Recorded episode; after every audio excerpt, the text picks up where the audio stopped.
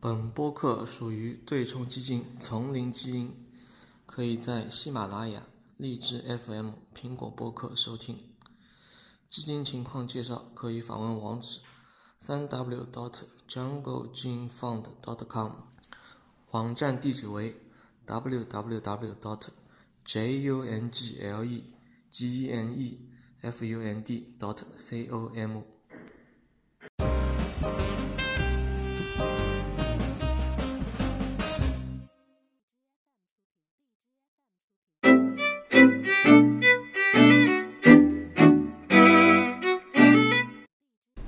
上次呢，我们和连家俊聊了聊，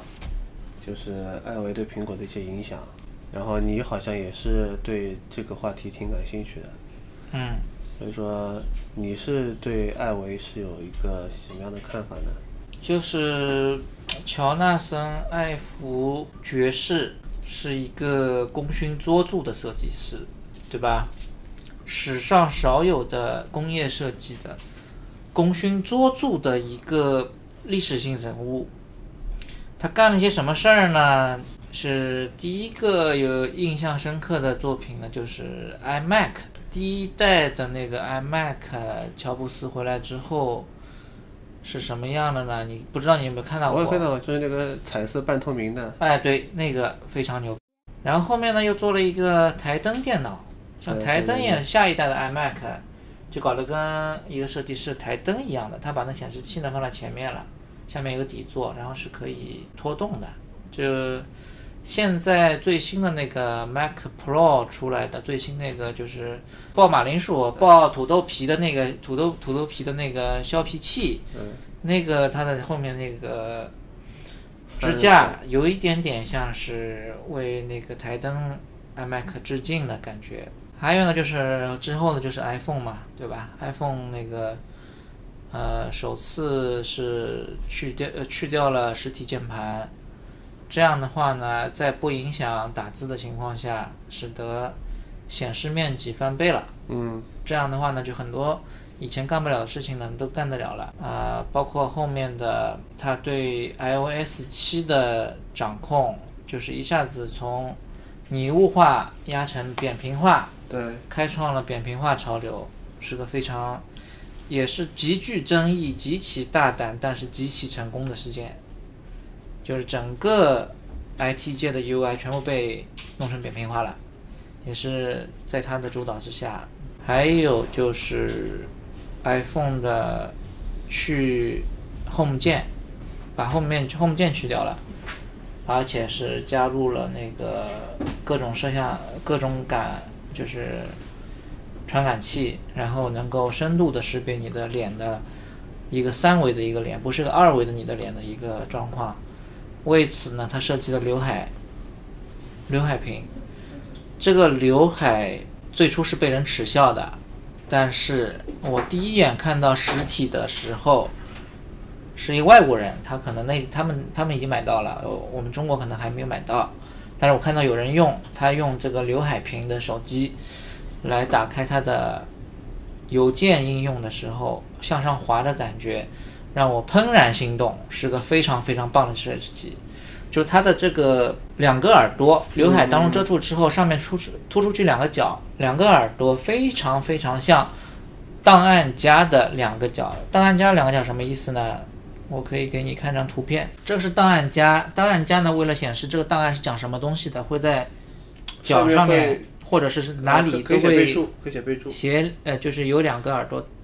就是凸出来，上面可以写备注，然后你瞬间拉开档案档案箱，瞬间就可以看到，就是我要找的那个档案夹是哪一个，因为上面有备注，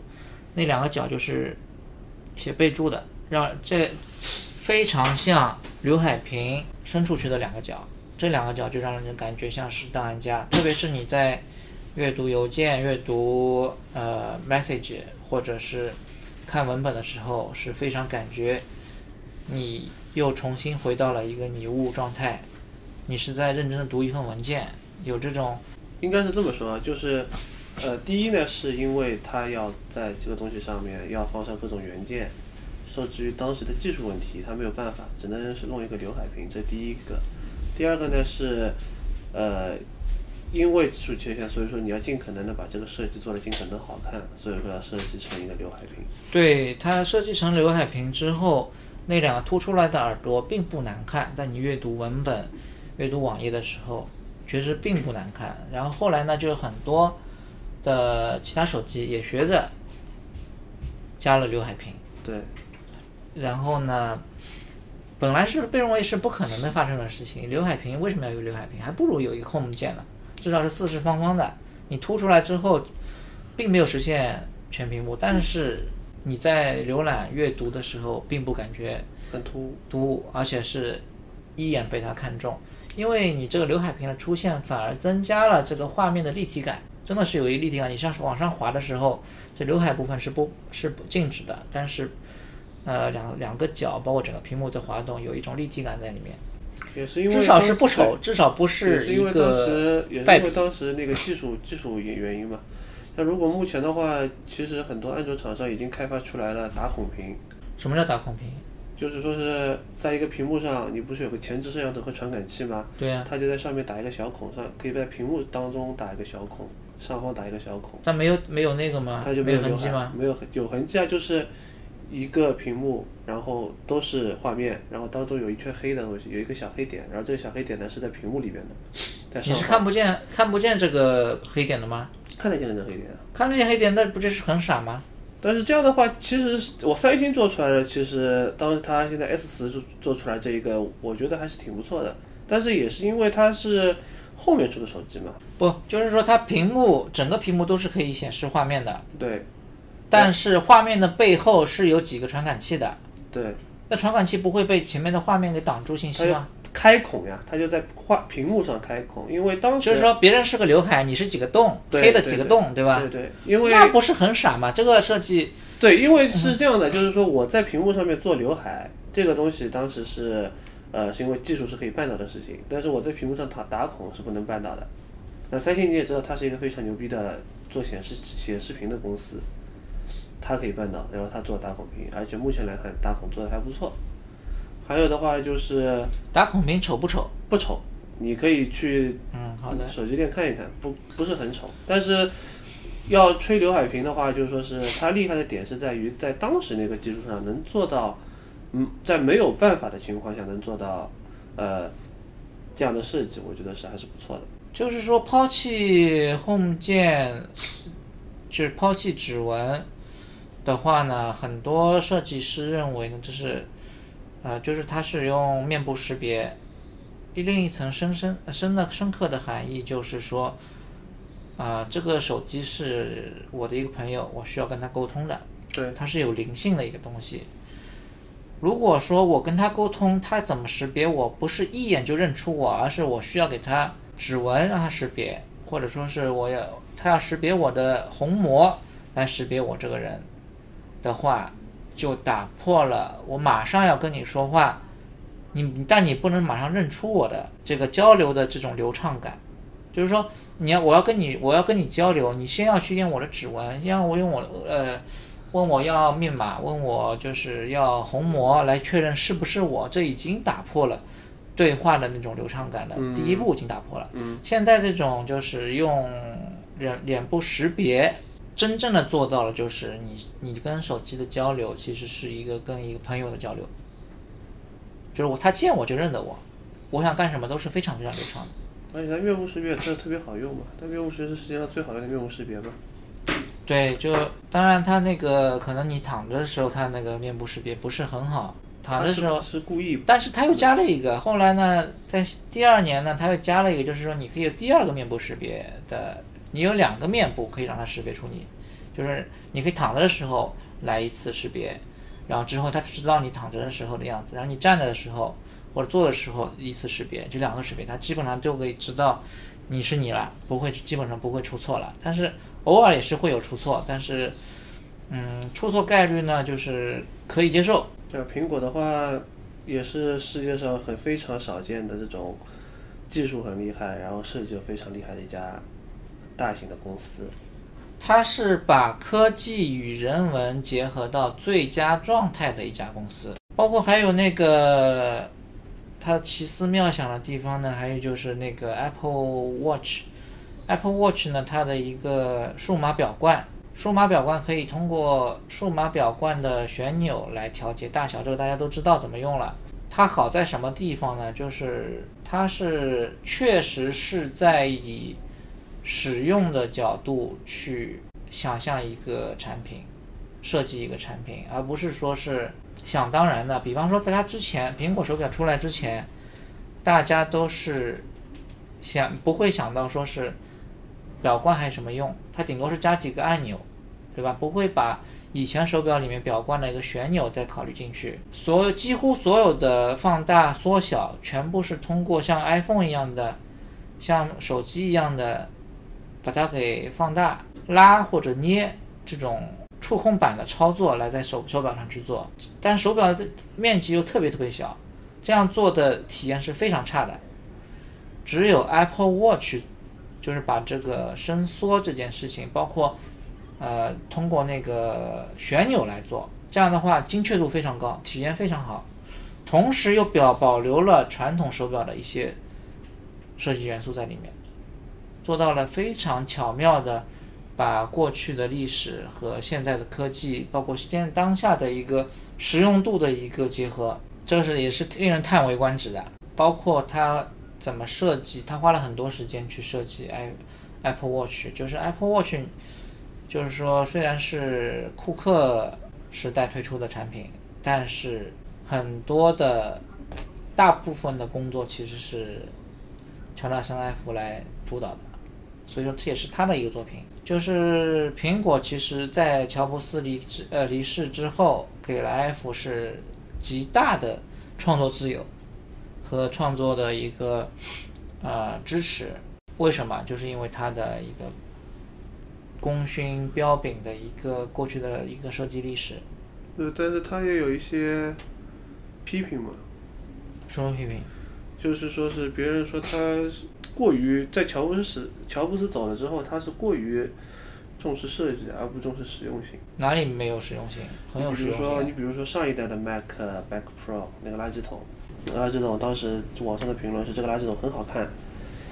呃，像一个小小小小的艺术品一样，然后你买了可以放在家里。但是他忘了，但是 Mac Pro 的大部分的使用人群都是一些重度的一些使用者，比如说是一些渲染视频啊。或者说是编程啊，就类似于这样的人人在使用。那么这那么 Mac Pro 这些，如果是这些 Mac Pro 的人使用的话，它就有一个非常重要一点，就是说是它的可拓展性是非常重要的。但是呢，F 呢，它把它设在它的主导下呢，它把它那个呃 Mac Pro 呢设计的过于好看了，然后呢，导致为了美观牺牲了很多可拓展的接口，然后再导所以说导致就是说是他们。很多人买了之后会觉得，它的这个实用性不如上一代的 Mac Pro。那么其实我们也看到了这一代的 Mac 也是一个返璞归真的设计嘛。嗯。就是那个时候的话，它还是有一些批评在的。有对有批评在，但是呢，苹果公司对它支持力度是非常大的，对吧？比比比方说，它又推出了那个手表里面，它想把手表做成一个。奢侈品向奢侈品进军，对吧？它应该这里是应该一个时尚用品，然后做了金色版本的，然后最后金色版本很多还没卖没卖出去，库存还积压了不少，但是呢，苹果也就认了，对吧？所以让你特别牛的。但现在这位牛人要走了。他其实走之前呢，就是其实有有几很长时间呢不在苹果，每天都上班了。他不是一个在场的一个一个控制了，就他比方说他父亲在在英国身体不是很好，他经常是是在英国生活去照顾父亲，然后也不是每天都到那个苹果办公室，然后设计师呢有一个重大决定呢，需要从那个硅谷一直开车到旧金山他的办他的家里面去向他汇报，然后有时候他也不会是。讲出一个很确定的一个指导方向，就这个呢是可能是，这个可能是艾弗离职的一个最主要的原因，他可能就是缺乏在苹果实时监控设计进度的这个这个状态已经不在了，他已经没法做到这这个事情了。那所以说他现在离职之后开了一家创业公司，也靠了一家那个设计工作室，然后苹果是他的主要的客户。但是我们知道，就是说是，呃，作为一个乙方和一个甲方的一个设计总监，这个两者的关系地位是完全不一样的。对，就是说呢，可能苹果依然会依然会去征求那个 F 的建议，对吧？因为毕竟 F 它的设计品位在一代宗师嘛，它的设计品位在那里。呃，如果说它就是说 F 最大价值已经不在于说是它能够创造出什么样什么样的产品，而是它会判断什么样的产品是好，设计是好的，什么样判断什么样的设计是不好的。它有世界上最顶尖的设计品味在，美学品味在，那就可以了。然后当时几年前有那个呃彭博商业周刊对于苹果设计团队的一个大文章，就是讲 iPhone 的设计对于品味的追求。他的车是宾利的车，然后同时对比了一下，现在要接管设计团队的杰夫·威廉姆斯，他开什么车？他开的是凯美瑞的车。然后就 F 就感觉就是在 F 旁边就显得非常的土，非常的工程师范儿，但人家呢是一个艺术家范儿，就是完全两种不同的人设在那里的。但现在呢，呃，就开凯美瑞的杰夫·威廉姆斯就要接手。接手这个设计团队了，当然他不是直接的去，他手下还有两个就是呃副总裁来管硬件设计和软件设计，他们但是他们都要向杰夫威廉姆斯去汇报汇报是这样，就是他是一个总控，但是手下呢还是有设计的，但是他的美学的造诣肯定跟 F 是没法比的，对吧？他有一些。因为开凯美瑞的都是买凯美瑞的朋友都是非常工程师的实用嘛，非常实用，对吧？实质量也非常好，就是说效率效率优先嘛，效率优先。他可能对美学的敏感度肯定是不如设计出身的，对吧？对，当然那个苹果公司呢是以设计为优先的，这个传统呢会不会继续保持下去呢？英国觉得应该是可以的。因为杰夫·威廉姆斯呢，毕竟和库克啊，他们是搞运营出身的这些高管，毕虽然说他们是搞运营出身的，但是毕竟在苹果，在乔布斯的感召下经营几十年，他对什么是好，什么是坏，应该苹果的价值观价值观的耳濡目染，其实也不会很差，其实也不会很差，反而他不是科班出身，更加愿意把创意。让就是现在已经是非常强大的苹果的设计团队来让他们去放权，让放权让他们去干，就是这样。那万一不放权呢？不可能不放权，因为我老板不是一个专业的人士呀，老板只能老板在最后只能拍板说 OK 还是不 OK，但是你这些给他的一些建议全部是可以天马行空了嘛？对，但是问题是老板有自己的喜好啊。啊，老板自己喜好。你天马行空。然后你如果没有设计成的老板喜欢的样子，他老板，对，因为因为怎么说，这个是有风险在的，因为他毕竟是开凯美瑞的，你开了奔驰也就算了，他毕竟是开了凯美瑞，我认为是有些许风险在的。这样的话，我觉得他会把很多决定权留给他的手下，或者说是你付点钱让 F 给你做个参考意见也可以。对，因为苹果已经是对吧？就是说，这一些细节的设计的细节的东西，可完全可以由团队来解决了。最后可能只是一个几个决策性关键决策、关键方向性的决策，就是显而易见的不对的地方，由杰夫·威廉姆斯或者库克来把关。对，没显而易见不行的，你不能天马行空，对吧？我我是我对设计团队的，我我作为你老板，我对你只是一个约束，我给你画了，你最多。不能出这个圈，在这圈里面你们再搞定就可以了。只要他设计团队不出圈，我的设计的产品不天马行空到没法使用，或者说是不可能达到，那我在这个圈里面，那设计团队可以自己做主，当然可以自己做主了，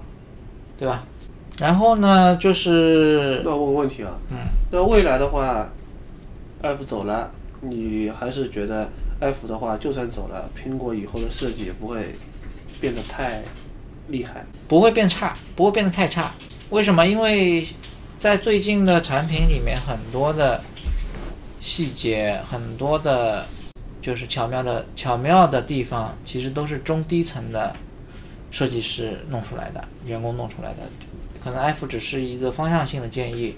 或者是拍板，对吧？对，但是现在市面上已经开始有很多不满的声音了，说 iPhone 到现在从 iPhone 六开始到现在对已经这个已经很多很多年已经没有换过样子了。对，这个可能是可能是背后的一个原因，就是 iPhone 不再担任的原因。可能 iPhone 的想法是这样：我这个手机已经做到最好了，既然它是最好的，我为什么要改变设计？但是呢，大众是喜新厌旧的，对，大众喜新厌旧怎么办呢？你必须要换，这好几年都不换了嘛，基本上没怎么换过，从六开始就基本上没怎么换过，顶多材质变一变呀，什么什么形状没有变。但是埃夫认为，哎，这个是最好的，你为什么还要变？对吧？对，可能管理层认为呢，最高层可能认为这个呢我们要变，还是要变。虽然是最好的，我们还是要好上加好，或者是变一个跟它一样好的程度的，但是不一样。那这个就是有风险在了嘛？风险对风险在，但是。可能会有，当然你不变也是有风险的嘛，因为现在销量下滑了嘛，这个销量下滑可能就是因为你没有跟之前的有太突出的变化，导致大家换机的动力不足。呃这就是比以前卖的贵。对啊，卖的贵，所以说呢，也有可能是因为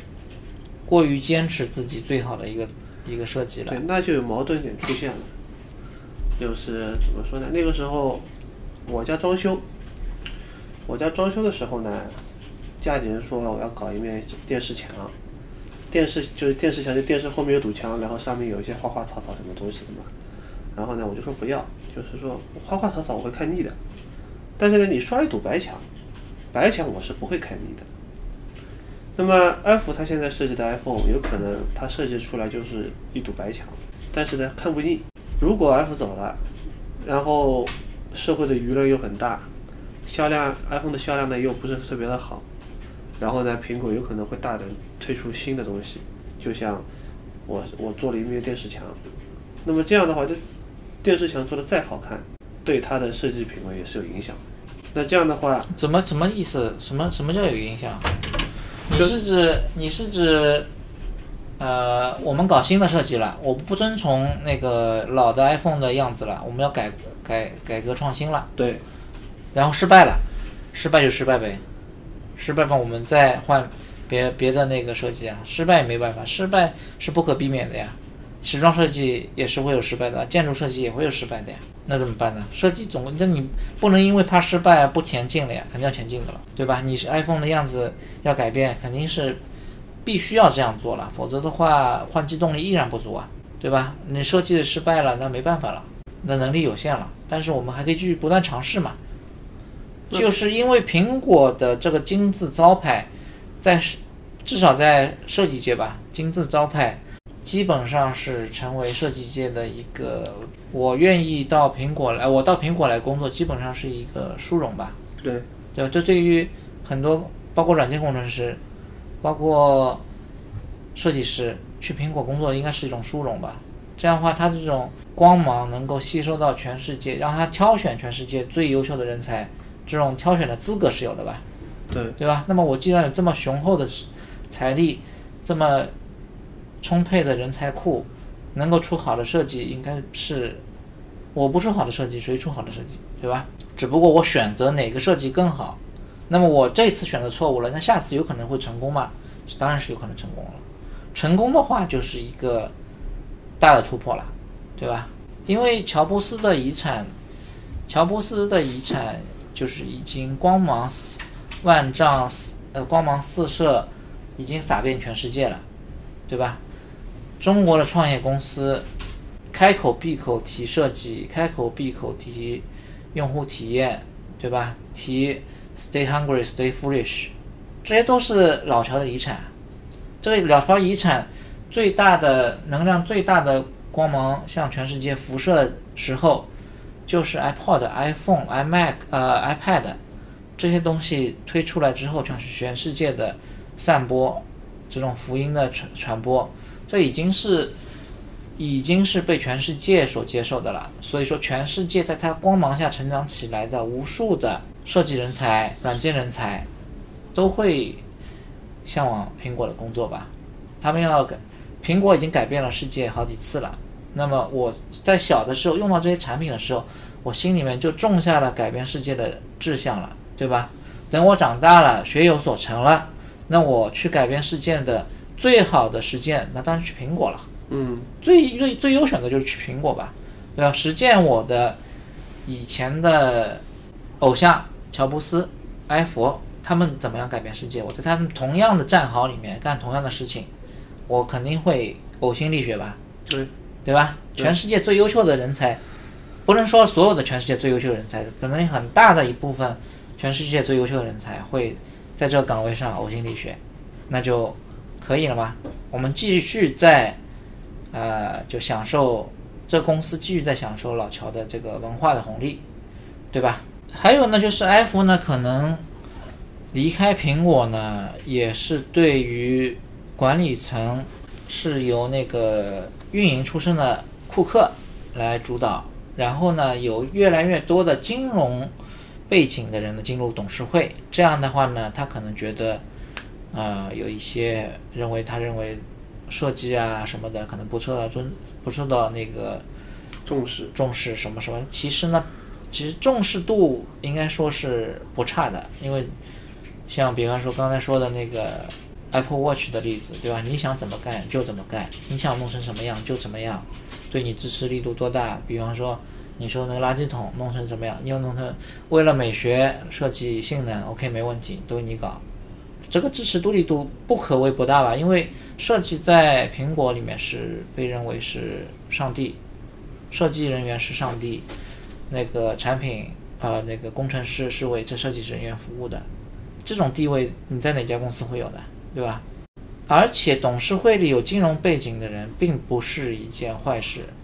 因为所有行业里面视野最开阔的，可能就是金融界的人了，对吧？金融金融你必须什么都得懂啊，而且视野最宽宽广，而且对于历史最领悟的多，来领悟的深刻，然后具有敏锐洞察力的，可能就是金融界的人士了。对你在董事会，董事会只是呃批准或者不批准你的战略方向，或者说是选用什么样的人才，他不会对具体的业务的操作进行指手画脚的。这些人让那些最高瞻远瞩的金融界的人来做你董事会，又有什么不好的？对吧？所以说你认为，所以说你是觉得艾弗艾弗他离职了，并不是苹果的一个转折，呃，有可能是，有可能是苹果的选几几种可能性，有可能是艾弗呢觉得我在这里呢已经感觉不到，当时的氛围了，就是就是也可能他因为年纪也大了嘛，嗯，年纪也大了，又是亿万富翁了，对吧？他可能的我是我是这个意思啊，我我说的转折是这个意思啊。呃，乔布斯加埃弗他们两个人其实可以算是一个轮回了，就是说是从一开始的 iPhone 发布，新 i 呃那个 iMac 的设计，从那个开始，然后到现在的埃弗离职，呃，断断续续二十年有了吧？二十年的话，有了 iPhone 的十年、十一年，那个 iMac 也是过了十年，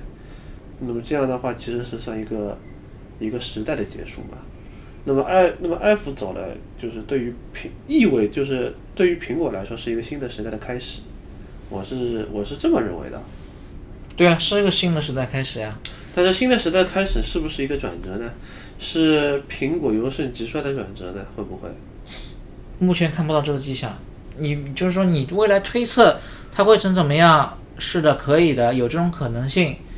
当然，有可能是这样，也有可能是那样，对吧？对，你判断它未来像这样，这条路走的可能性高一点，还是那条路走的可能性高一点？你必须要拿出一些迹象，你蛛丝马迹得拿出来啊、现在并没有说是拿任何蛛丝马迹认为是 iPhone 走之后可能会走下坡路或怎么怎么样，并没有，不，这得看之后它的产品了，嗯，对吧？嗯，就是《华尔街日报》里面也说，就是当时 iPhone 十的团队设计团队最后呃，就是把那个 Home 键去掉之后，我怎么开开机这个问题，对吧？现在是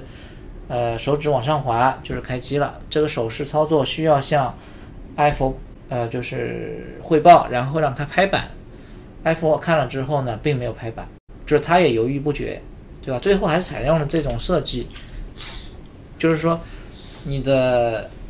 巧思、各种巧思、各种主意、各种好的想法，并不可能，并并不一定是需要一个，并不是一个就是标志性的最大咖的一个人物来举来来来，呃，只有他在才能够做出这样的东西的。他在能做出这样的东西，他不在可能也做得出这样的东西。只不过呢，是是这样的，是这个上华东西，我这个是我亲身经历的。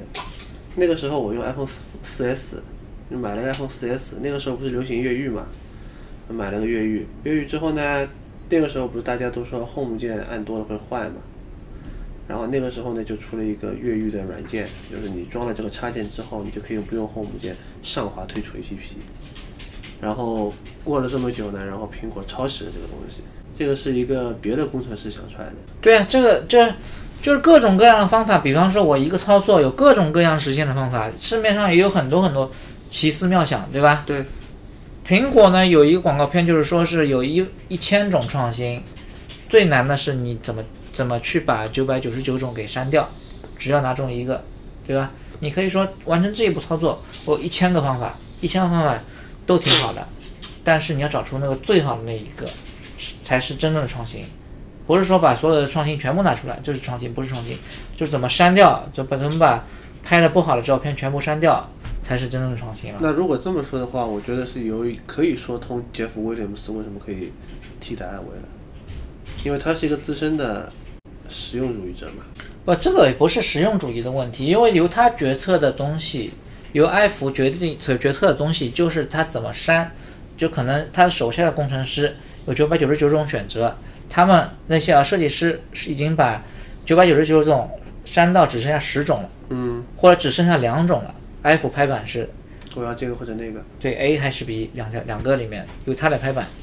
这个东西，或者说是这两个一样出色，但是 F 可能会有更长远的打算，更高深的美学造诣，他觉得我们往这个方向走，有更多哲学的思考，选择 A 或者选择 B。就这个最后拍板在两个都可以的情况下，最后的拍板的这个能力可能是杰夫威廉姆斯不具备的，对吧？但是杰夫威廉姆斯不具备，可能他可能会把这个任务留给他手下的设计的主管，然后说不定又一个伟大的设计师又出来了，这也是有可能的了。因为因为江山代有人才出嘛，叫长江后浪推前浪嘛。对吧？你不能说是一个巨人在那里了，就就永远活在他的阴影之下，一定要站在他的肩膀之上嘛，对吧？所以，比方说那个传奇，就是在设计，因为设计方面呢，就是很看个人的天才嘛，对吧？但是很多设计人才走掉之后，一些公司还是挺好的嘛，像什么那个时装设计的那个 Alexander McQueen，对吧？去世之后。他的后继者依然把这个牌子做的还是可以的，依然延续了他的设计理念，同时呢加了些自己的一个一个，依然能够把这条路线呢走下去的，也是大家都认为是呃走的还是可以的。包括现在卡尔老佛爷去世了，香奈儿怎么办？你说香奈儿就完蛋了吗？当然也不会了，对吧？大大可能是很大可能是不会的吧，对吧？那苹果未来宣传片的声优，什么？苹果未来声声优的声优有可能要换人了。现在已经换了呀，已经换了。这这这次已经换了嘛？这次 F 已经不来不来说话了嘛？其实 F 的声音还是算是好听的，他甚至改变了“吕”这个英文发音嘛？为什么？因为“吕”的美式读法和英式读法是不一样的呀。然后他是英国人，然后他用这个英式读法，因为他的他的苹果的广告片太多人看了。然后顺便被很多人带走了口音啊，原来英国啊发音好听，然后就把这个“吕”的英国发音就就说了下去。那其实对他的，其实埃弗对我们来说影响还是非常大的。只能说呢，是天下没有不散的宴席，对吧？嗯。老乔时代的最具标志性的人物都离开了，老乔也离开了，他的遗志，就是最能够继承它的衣钵，让人觉得是 iPhone 的最早的 iPhone 团队的一些重要的人物都离开了。那个传奇时代已经不在了，黄金时代已经不在了，就是不免让人感觉落寞。但是但是历史证明，黄金时代之后是白金时代，历史是总是总是这么，就是说，每一个黄金时代都认为前一个时代才是黄金时代，对。但是他的后人把他也认为是黄金时代，就是当下的人不把自己这个时代认为是黄金时代，都认为前一个时代是黄金时代，但是他的后人又把他这个时代认为是黄金时代，对。所以说呢，所以说呢是无限感慨，但是未来会更好。对，